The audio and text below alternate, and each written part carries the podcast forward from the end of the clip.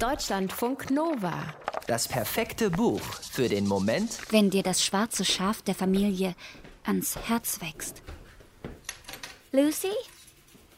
Stella ist mit dem Zug von New York nach Greenwich in Connecticut gefahren, um mit ihrer Oma Lucy Weihnachten zu feiern. Sie hat Geschenke dabei. Ein Stück Honigkuchen, ein Sandwich dick belegt mit Lucys Lieblingsschinken, zwei Topflappen und sechs Sorten Schaumbad. Lucy hat ihr nicht aufgemacht. Das ist ungewöhnlich, denn Lucy freut sich immer über den Besuch ihrer Enkelin. Wo bist du, Lucy? Was Stella schließlich vorfindet, ist alles andere als eine schöne Bescherung. Oma Lucy liegt nackt auf dem Küchenboden. Ihre Hände rudern in der Luft, als suchten sie nach etwas, an dem sie sich festhalten können. Kleine Rinnsale von Blut laufen ihr über die Oberlippe. Sie sieht nicht gut aus, aber sie ist ansprechbar. Sie habe sich nur einen Joghurt aus dem Kühlschrank holen wollen, erklärt sie Stella. Dabei zittert sie, und auch die Muskeln in ihrem Gesicht scheinen ihr nicht gehorchen zu wollen. Und dann sagt Lucy einen Satz, den Stella nicht sofort versteht. Akustisch zwar schon, aber nicht inhaltlich. Sie weiß noch nicht, dass dieser eine Satz, im Grunde sind es nur drei Wörter, also dass diese drei Wörter ihr Leben verändern werden, dass genau ab jetzt alles anders sein wird. Oma Lucy sagt, Mathilda soll kommen. Und Stella hat keine Ahnung, wer das ist.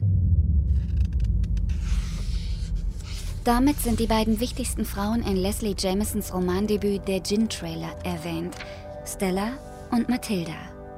Im Wechsel und aus der Ich-Perspektive berichten die Frauen aus ihrem Leben. Stella ist Mitte 20 und unglücklich. Und das, obwohl sie genau da ist, wo sie immer hin wollte. In New York, in der krassesten Stadt der Welt. Sie hat einen gut bezahlten Job und Freundinnen.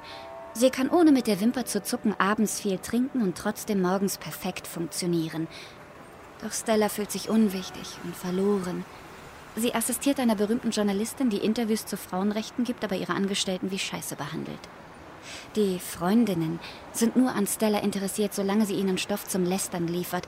Und nichts ist schrecklicher, als morgens verkatert aufzuwachen und festzustellen, dass man nur funktionieren muss, um alles am Laufen zu halten. Wofür das Ganze also? Lucys Sturz aber rührt Stella so sehr wie schon lange nichts mehr. Da liegt ihre 80 Jahre alte Oma nackt auf dem Linoleum und spricht in Rätseln von ihrer zweiten Tochter. Eigentlich wollte ich diejenige sein, die dir das erzählt. Stellas Mutter Dora klingt beschämt. Schließlich ist es ihre Schwester, um die es hier geht, von der sie Stella noch nie erzählt hat. Um Mathilda, das schwarze Schaf. Und schließlich ist es auch ihre Mutter, Lucy, die immer älter wird, so alt, dass sie vielleicht bald stirbt. Die ganz sicher bald stirbt. Mathilda sei egoistisch gewesen, erzählt Dora ihrer Tochter schließlich.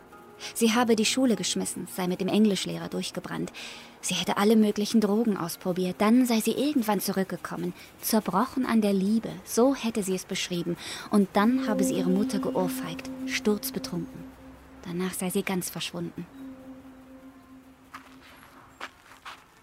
Nie haben sie versucht, sie zu finden. Vielleicht aus Schmerz oder Scham. Stella will nicht, dass Mathilda durch einen Brief des Nachlassverwalters von Lucys Tod erfährt. Darum macht sie sich selbst auf die Suche nach ihr. Trotz der Warnung ihrer Mutter vor einer Enttäuschung, vielleicht aber auch genau deswegen. Stella wird ihre Tante finden. Sie wird schockiert sein. Mathilda ist Alkoholikerin und sehr einsam. Wieder wird Stella von Mitleid überrollt werden. Wieder wird sie helfen wollen, so wie bei Lucy. Sie wird versuchen, Mathilda zu retten. Aber Mathilda will nicht gerettet werden. Deutschlandfunk Nova